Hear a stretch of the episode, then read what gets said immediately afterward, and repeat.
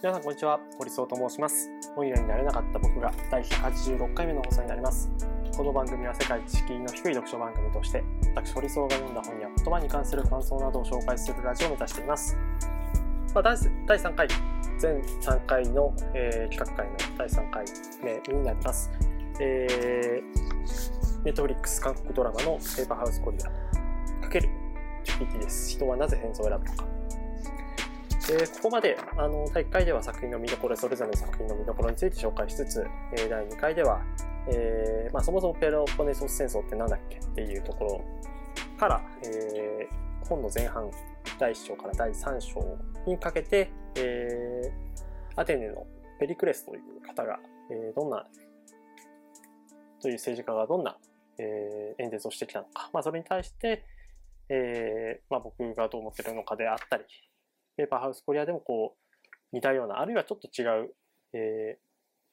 描写が描かれていて、まあ、そういったこう関連性みたいなものも、まあ、割とこう重ねながらこう読むと、えー面白い部分があるんじゃないか。深くこう感じれる部分があるんじゃないか。みたいなことをこう話していましたすごくざっくりですが。えー第3回目では、あの、本の後半4章から6章に関するところと、あとはやっぱまあこの本の、なかなかこう、自分もこうどう 話していいかっていうのは全然こう頭にまとまってないんですけど、やっぱこう人はなぜ戦争を選ぶのかっていう部分、人間はどうしてもその 戦争しちゃ、しちゃうことが多いけど、それはなんか人間が人間性が変わらない限り未来は多かれ少なかれ過去の再現となるっていうこう、まあ、チュクリスのこう予言に沿ってしまうのであればもうそれはもう避けられないもう戦争は絶対にこうなくならないものなのかみたいなことについてもちょっと思いを馳せてみたいなと思います。まあちょっと第2回目がですね結構長くなっちゃったので第3回目はあのー本の内容も含めてちょっとコンパクトにいきたいなと思っています。で、えっと、本の内容については、あの2つの、この4章と、第4章、第5章、第6章の中で、4章、5章の、まあ、割とこう近い話を、えーしています。正義と実利っていうのがこう第4章で語られているところで、第5章っていうのは、こう、強者と弱者という感じで、こう、テーマ設定されてるんですけど、えっ、と、これはもう、第2回でもお話した通り、ペルクレスが、えー疫病によって命を落としてしまったと。でそこから、ペリクレス、史実としては、ペリクレスが亡くなってから、あの、プロポネソス戦争は、もうだいぶ、まあ、最初はこうか、なんとか勝つんだけれども、だんだんだんだんこう、アテネは、えー弱体化していくという、まあ、そういうこう結果になっていって、ペリクレスのこう影響が多少あったんじゃないかみたいな感じですけれども、まあ、それが、あの、ロジックとして、あるいはこう史実として真実と言えるのかどうかっていうのはこうさておき、まあ、この正義と実利でこう語られているミテレネ討論というものと、えー、5章の強者と弱者で語られている、えーメロス島の対話というものは、非常にこう、なんだろう、恐怖政治を敷いて、それなりにこう機能してきた。だけど、その機能していったその恐怖政治っていうのを 維持していくのは、まあ、難しいというか、まあ、維持していく中で、えー生まれてしまった、こう、アテネの人たちのこうおごりみたいなものが、まあ、こう垣間見れる、えー場面であったなというふうになんとなくこう感じています。で、えー正義と実利、実利っていうのは、その、何かっていうところからちょっと説明すると、えーペロポネソス戦争ですね。えっ、と、で、紀元前428年、えーペロポネス戦争開始から 4, 4年目ですね。で、えっ、と、都市国家の一つミテレネというのがアテネの同盟からこう離脱するという。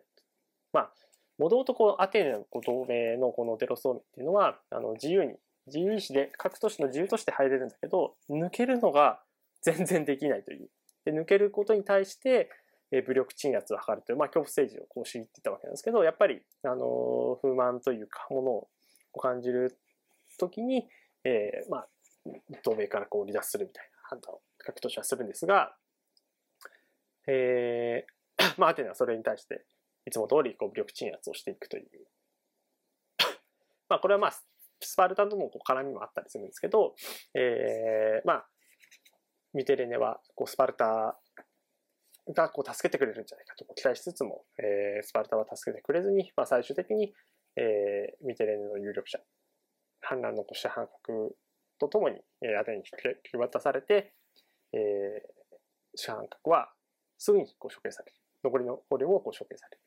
で、さらに、えっ、ー、と、アテネのこう民会で、すごく衝撃的なあの決議がなされます。何かっていうと、えー、残りの捕虜を処刑するだけにとどまらず、ミュテレネの成人男性全員を処刑し、女子供は奴隷にすることを決議すると。つ、やりすぎだろうというか、まあ、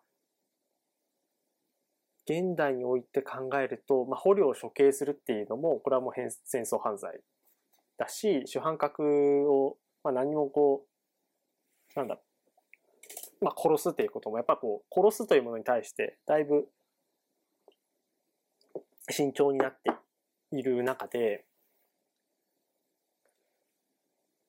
だけど、それを一旦置いといて、その、ミテレネのこう都市の成人男性全員を処刑して、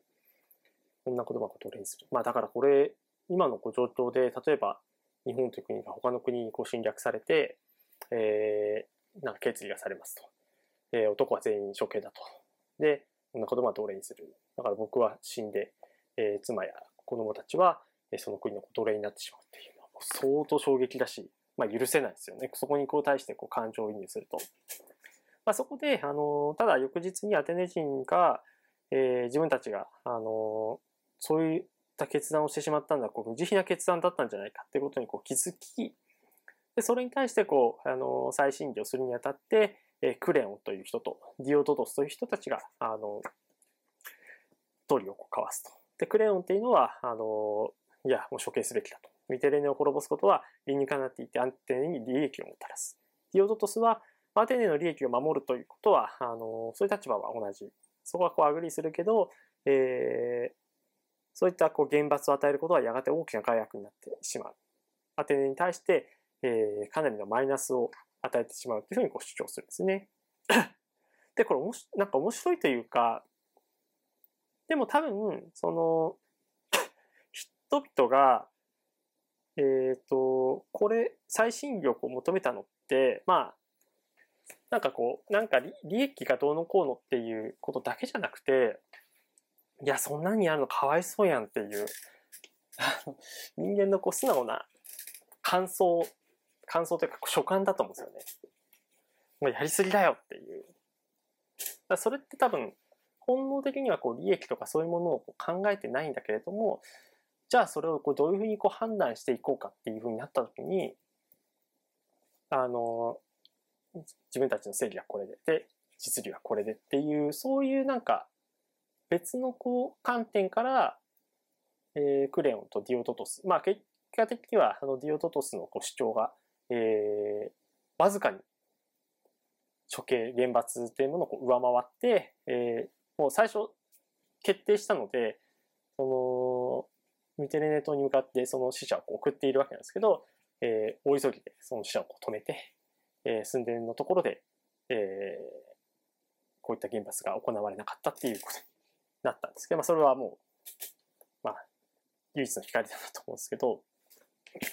でも、なん、なんですかね、なんでこういう、だ、確かに、その国会でもまあ何でもいいんですけど、かわいそうだからとか、なんかそういう理由で、議論って成立ってあんましないのかもしれないなって、なんで成立しないのかなっていう。それはなんか、実利。まあ、例えば、あの、今、あの、なんかのこう、経営判断するにあたって、これをやったら、えー、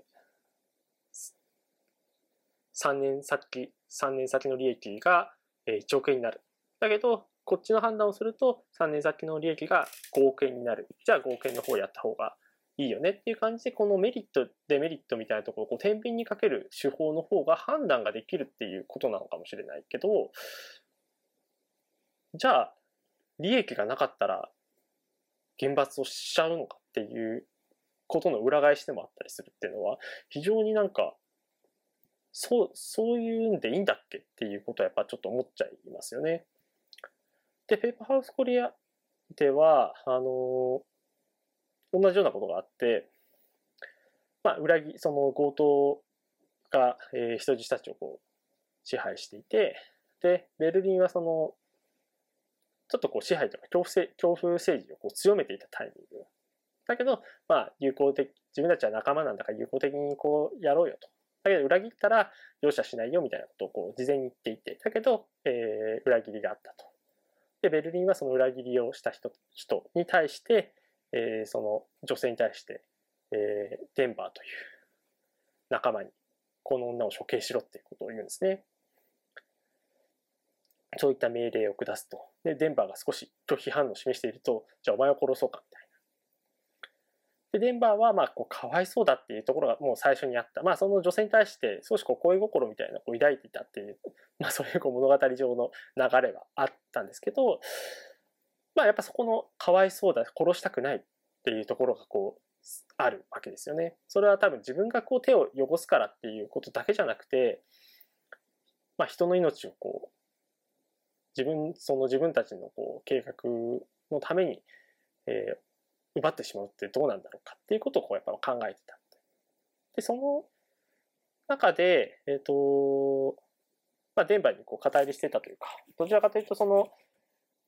もともとそのペーパーハウスコリアはその教授というこう計画を取っている人があの誰もこう殺さない誰も傷つけずに、えー、人質は取るけれども誰も傷つけずに自分たちのこう計画をまあ、推進するために、まあ、友好的なこう関係の中で、えー、計画をこう遂行するみたいな、まあ、そういうこう理想をこう掲げていた。でそれに対して、えー、支持していたこう東京という、まあ、ジョンソンさんが演じるこう東京は、えっ、ー、と、まあ、ベルリンに対して抗議するわけですね。えー、計画に支障をきたすんじゃないかという、まあ、これもまたこう実利でこう応戦をするわけなんですよね。で、まあ、そこが、えー、いろいろこう話していって、まあそれが、あの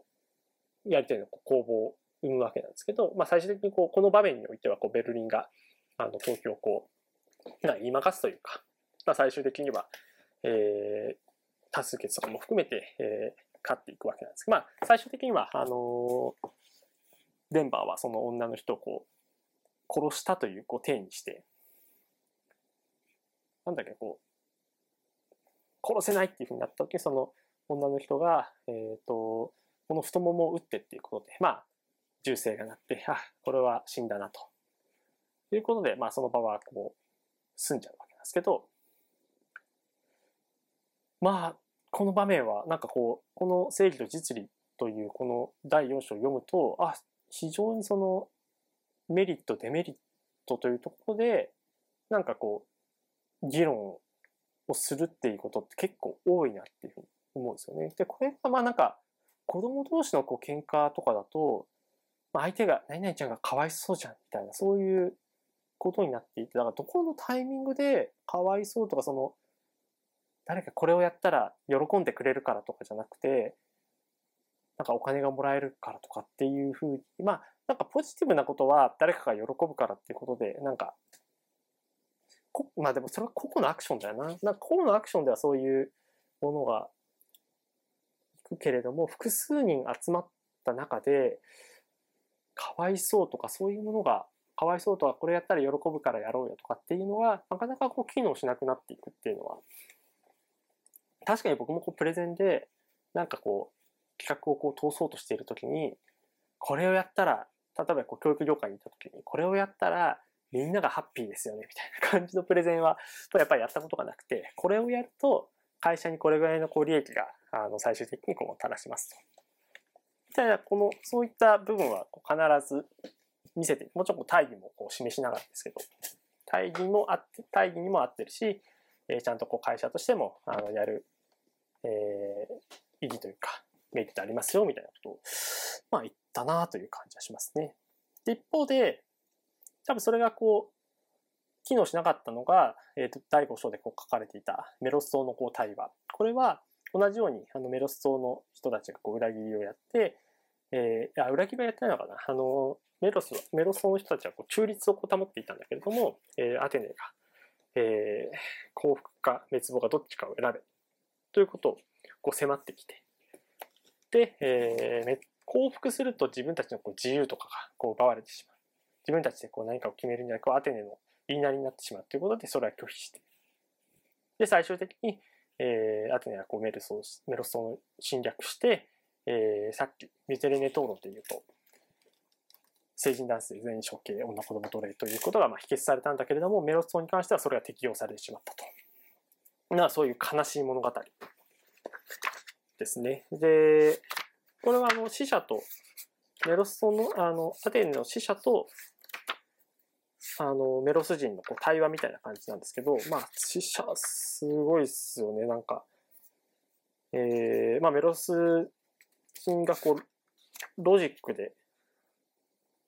こう語ろうとしていることに対して諸君らが未来を案じて我々の時間を浪費し足元の問題から目をそらして都市を救うための話し合いを放棄するのであれば討論はここで終わりだ。目の前の問題集中できるのであれば話を続けようみたいな、まあ、非常になんか高圧的。別にその前のメロスと評議会のメンバーが言っていることってそんな間違ったこと言ってるわけじゃないというかもう政党、まあ、そもそもこうアテネがこう無理やり自分たちとこのベロス同盟にこう隷属させようとして言っているだけなので別にこう正当な反論ではあるので、まあ、そういった良さをこう言う。で、まあ、さらには、えー、ベロス人が、えー、我々のような自由な民が他の選択肢を放棄して霊俗を受け入れてしまえば、軽蔑の対象となり、臆病者のそしりは免れないのではないか。というふうにこうアテネ人諸君らが分別ある振る舞いを見せればそのような失敗は無用だ。そもそもこれは対等な国同士の戦いではないのだから、勇気を証明するとか恥をさらすとかいった次元の話ではない。諸君らは祖国の存亡がかかっているのであり、それ、そもそも己よりはるかに強力な相手に抗う望みはない。有事において希望はおとり話にすぎない。強者がこれを楽しむ程度に留めておけば、希望は害にこそなる。命するとまではならないだろう。しかし、希望に全てをかけてしまうと、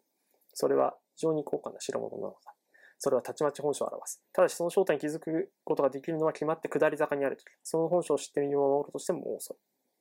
諸君らは脆弱でその運命を危うい均衡に立たされて救済への道を切り開く手段を持ちながら、希望という実体のないものにすがるべきではない。まあ、ここ、あの、日本語解説を務めた茂木さんは、まあ、ロシアとウクライナに、まあ、話をこう持っていって、まあ、これがアメリカだったらロシア侵略しようとしなかっただろう。これはウクライナが、あのロシアにこう対抗する手段をこう持たないと判断されたから、戦争を仕掛けられたということをこう語られていて、まあ、あの最低限のこう抑止力みたいなもの、軍事力みたいなものはこう必要なんじゃないかっていうことを、まあ、割とこう日本語解説の中で結構こうご自身のこう主張を強めてるなという印象はあるんですけども、まあそういう第5章のこうあり方というか構図みたいなのを、えー、アテネはこうメロスに対して幸福か滅亡かというこう二者択一もうどっちかですよ、まあ、そういうこうジレンマをこう突きつけている。確かにこれはロシアのこうウクライナに向けてのアプローチと似通ってるなという場面ですごく一章から六章まあどれもこう、うん、心にこう響くものもありましたけどこのメロストの対話っていうのは最終的に多くの人が、えー、処刑されてしまう霊族以上のものこう滅亡という、まあ、いわゆるこう滅亡ですよねということになっているので僕の心にもすごくこう大きなあの暗い影を落とすエピソードだったんですけどうんいやまあ、これも多分これはなんかこう実利とかっていう話ではないので、えっ、ー、と、強いものと弱いものがこう対等でない時にまあ戦争が起こっていく。戦争が起こりうる。ことをまあ表しているエピソードなのかもしれないし、まあ、アテネという、その、共同体がなんでこんな愚かなことをしてしまったのかということをこう、今の自分たちにこう投げかけているような話でもあったりするんですけど、まあ、すごく、まあ、これはなんかこう、ペーパーハウスコリアと、なんかこう、あんま絡めることはなかなか難しいですけど、まあ、やっぱりこう、強い立場の人間が弱い立場の人間に対して、まあ、無理やりこう、くっつけるとしたら、やっぱこう、武器を持ってる人たちは、まあ、高圧的な態度取れるよねっていうのはありますよね。そこが、まあそこがこう対等だったらこう強盗と人質みたいな構図はもちろん取れないですけど、まあその強盗の中でも、やっぱりその、強い、弱いのこう関係性はあって、そこがこう対等に、例えばそのハッカーを、ハッカーを、えー、とやっているのはこうリオ君という子なんですけど、若い、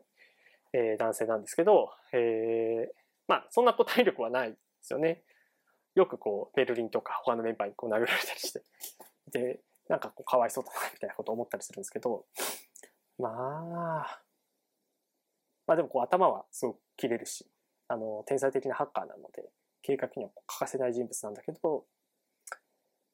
まあやっぱりこう、力関係、そうこういうこう極限な状態、生きるか死ぬかみたいなこう状態の時に、まあ頭脳の明晰さだけじゃなくて、それはこう力関係というか生きるか死ぬか、殺すか殺されるかみたいな、こう関係の時に、こう、強い弱いのこう関係みたいなのは、まあ成立どうしてもしちゃうんだなという。だからまあ、はっきりこういう状態に陥らないために何ができるのかっていうことを考えなくちゃいけない。そういう意味で言うと、その、まあ、日本語解説さっき森さんの話しましたけど、えー、国際政治において国家間が対等というのはフィクションというふうにこう書かれてるんですけど、本当に国際政治において国家間が対等というのはフィクションなんだろうかっていうのは、やっぱこう疑わなくちゃいけないかなって思います。これはなんか僕が、まあリベラルだったりとか、まあ、戦争絶対したくないとか、なるべくこう防衛費はこれ別にこう、上げるのはやぶさかではないかもしれないけれども、何の議論もない状態でこう2倍にする。えー、GDP の2%というこう欧米の水準までこう押し上げるみたいなことはもう明確に反対なんですけど、うん、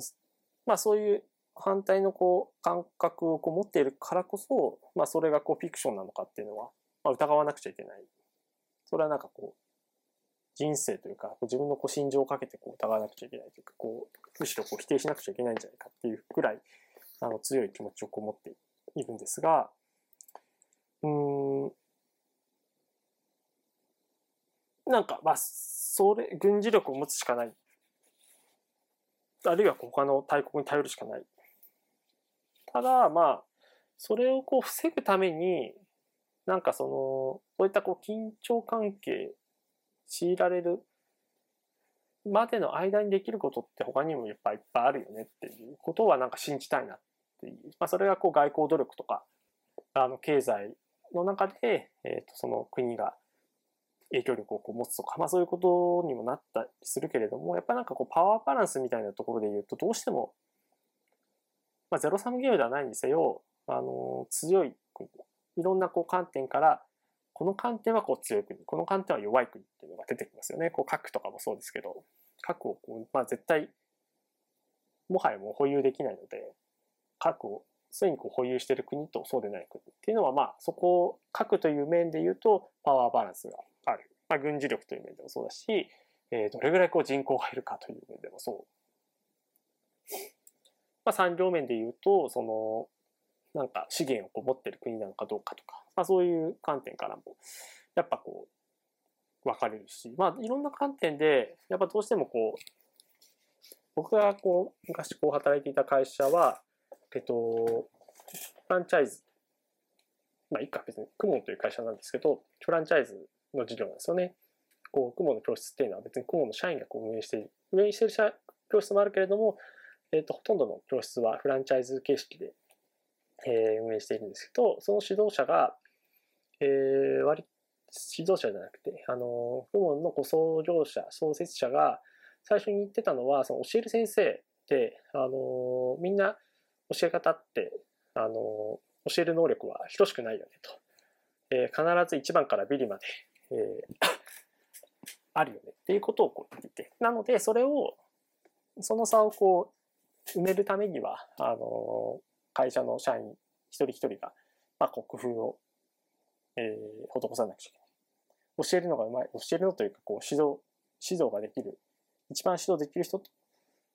一番指導ができない人。これってもう、子供にとっては、まあ、物理的にこう距離が、あの、選べないケースもあるので、ビリの教えるのが一番下手なところに当たった人たちがこう損してしまう。そういう人たち、そういう子供をこう損させちゃいけないよね。損をしないためにどういうことを考えなくちゃいけないのかっていうことを言っていて、それはすごく納得感があって、あ、それこそが自分がこう、この会社で働く意義だっていうことをすごくこう、スッと、そんな、あの、腑に落ちたんですけど、同じように、いろんな観点から、絶対こう1位からビリまであるんですよね。こう軍事力もそうだし。まあもちろん、ほぼ拮抗しているところは、軍事力からこう戦略とか、まあそういうところでこう、あの、勝ち負けみたいなのがつくかもしれないけれども、やっぱこう、見た目のこう、なんか、ステータスみたいなのは1位からビリまであって。で、どうしてもそれって別にこう、拮抗させる、各国が平等になるっていうことはやっぱ絶対ないので、だけど、その差があるからこそ発言力にこう差が出ていったりとか、不利益を講じるっていうのはやっぱ全然違くて、それはまあ国連っていうものがあって、そういうこういろんな立場の国があるから、うん、そういう資源を持たない、持たざる国が不利益を講じないように全体の調整をしましょうみたいな、まあ、こととして、まあ、それがなかなかこう機能できていないのが最近なんじゃないかっていうこう批判もありますけど、まあそこのなんか第三者機関みたいなところというか、そういうなんか人間が戦争を回避していこうと考えていくのを、まあ、この日本語解説っていうのはこう否定しているというか、あの、意図的にあの見えなくしている部分はあって、そこが僕はすごく気になったんですけど、まあ、いずれにせよ、しっかり考えなくちゃいけない部分かなと思っています。で、さらに、あの、森さん、まあ、ちょっとなんか森さん、こう批判的なあの、感じのこう話しましたけど、小木さんが言っていて、あの、そうだなと思ったら、やっぱ民主主義って欠陥があるよねと。民主主義っていうのは、あの、全然間違えることありますよと。まあ、何をもってこう間違いかっていうふうに、あの、定義しなくちゃいけないかもしれないけれども、まあ、人間のこう一人一人、例えば今、日本ではこう間接民主主義みたいな、まあ、選挙で、えー、代理代理人を選んでというようなシステムが、そういうシステムのこう民主主義が取られているけど、一人一人のその判断が間違えれば政治も間違ってしまう。だけど、あの民主主義のいいところの一つとして森さんは、例えばこれが独裁制だと、なんかこう判断間違ったら、もうやり直しが効かない。独裁者がこう自分で誤りを認めたら、それはこう失墜の要因になるから、絶対間違いを認めなく、認めないで、どんどんどんどん、あの、泥沼にこう、引きずり泥沼の方にこうはまってしまうんだと。だけど民主主義を取っている国は、間違ったら、あの人一人一人によって、これは間違いだった。軌道修正しようっていうことがこう決められる。けど、まあ、そもそもこう欠陥が、欠陥というか、間違いをこう生む可能性は全然あるシステムだよねっていうことはちゃんとこう、まあ、万能じゃない、少なくともこう万能じゃないっていうことは、えー、意識しなくちゃいけないかなと。だから万能じゃないからこそ戦争というものをこう選ぶ可能性も人間はあるし。で、実際そのペリクレスという人が、えー、民主アテネのこう民主主義の中で、えー、人々をこう熱狂に、えー、陥れてというか、あの戦争を何度も何度も仕掛けて国恐怖政治を、えー、他の国々にこう敷いていったというこう事実はやっぱあったりする中で、あ、そうです、そうそう、これ、あのー、見落としてたけど、あの、よく言われている言葉、イギリスのこうチャーチルが言った言葉として、民主主義は最悪だ。だが、これまで試みられたどんな制度よりもマシだっていうことはもう本当その通り。その通りなのか。まあ、ちょっとこう、AI とかいろんなこう技術、テクノロジーみたいなこう判断みたいなところが、よりこう、精緻にできていくんじゃないかという時代において、まあ民主主義というものが、えー、どこまで機能していくかわからないけれども、でもやっぱり一つ言えるのは、長い歴史の中で民主主義っていうのがマシン、マシだよねっていうことでこう成り立ってきた仕組みであって、それをなんか、いや民主主義なんてもう欠陥だらけだよっていう。まあ、欠陥はあるんだけれども、全然機能しないものだよって言ってこう切り捨てるのはそれは違うと僕は思っています。欠陥はあるけれども、その欠陥をこう、車とかもそうですよね。まあ、なんかガタが来てるところがあっても、そことうまく付き合っていければ、えー、その車の機能である運転ができる。まあ危ないです。危ない部分はあるけど、そこをちゃんと、あの、リスクをカバーするようなことがちゃんとできれば、あの、なんとかこう乗りこなしていけるみたいな。そういうなんかこう完璧主義とかこう原理主義みたいなところを超えて、えー、実利はこう、取っていけるような仕組みでは間違いなくあるんじゃないかなと。その中で、まあ、人はなぜ戦争を選ぶのかっていうのは、選んでしまうかもしれないけれども、選ばないように働きかけていくことっていうのは絶対可能だと思うし、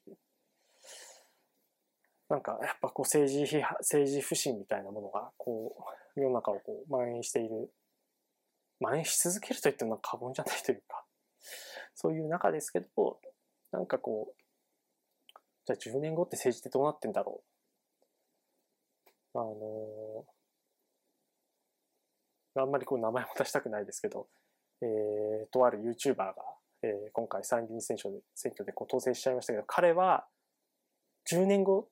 例えばまだ議員をやっているとしたら、2期目を当選し、参議院議員の2期目を当選したっていうことにななるわけですけど、2期目、10年後ってそういうことですからね。6年間はこう当選、まあ、辞めない限りはこう当選し続けたまんまなので、えー、10年後は、もしかしたら彼のような YouTuber を、まあ、YouTuber は別にこう、悪く言うつもりじゃないですけど、あくまでこう彼のような YouTuber、えー、日本にも来ないみたいなことをこう、えー、堂々とこう、発信できる、発信できるという発信している、えー、なかなかこう政治的なこう資質があるとは思えない人が、10年後は、そういう人が増えているのか、あるいは、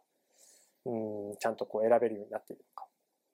まあ、別にこう選ばれたこと自体はこう100%こう否定してるわけじゃないですけど、その傾向、ポピュリズムみたいな傾向がこう強まっていくのかどうなのかっていうのは、まあ一つこう、日本だけじゃなくて世界的にそうですけど、ちゃんと見極めていかなくちゃいけないポイントでもあるし、いろんな問いがね、この人はなぜ戦争を選ぶのかの周辺にはたくさんあると思っているので、なんかまあ読書ラジオはすごくそういうものを、まあ、今回は全部で1時間半ぐらいかな、えー、かかって、まあそういうのをこう言語化する機会もこれまでそんなに多いわけではないので、まあできればそういうのをこう話し合う場であったりだとか、自分一人がこうポスポス語ってるだけじゃなくて、まあ、いろんな人とこう連帯できるような場もなんかこう作れたらいいななんて思っていますが、まあそういうことをこう、いろんな、うだうだ考えながら、一旦はこの企画終了としたいなと思っています。はい。いかがだったでしょうか？ぜひなんか感想とかあったら、こう、Twitter の DM とか、あのー、連絡いただければ。で、戦争とかに関してこういう本もあるよとか。まあ今、今日戦争関連の映画で、あのー、戦争と女の顔とか、えー、島森の塔とか、そういう素晴らしい、あとはまあ、ウクライナこうドンバスというドキュメンタリーもそうですけど、素晴らしいこう作品が、えー、たくさん出てきているので、えー、特に8月はやっぱこう日本においては終戦の日のタイミングで、やっぱこう戦争のことを考えなきゃいけない。まあ戦争の終戦の日とか、えー、原爆が落とされてしまった日。まあそういうこう戦争を考えるきっかけをちゃんと持たなくちゃいけない時期でもあるので、戦争映画とか苦手だよとか、戦争の本ってちょっと敷居高いなと思ってる方も、まあ一年に一度はちゃんと振り返る、まあ、義務のようなものがあるんじゃないかなと、個人的にはいます。はい。ということで、えー、一回一回これで終了とさせていただきます。また次回配信もお楽しみください。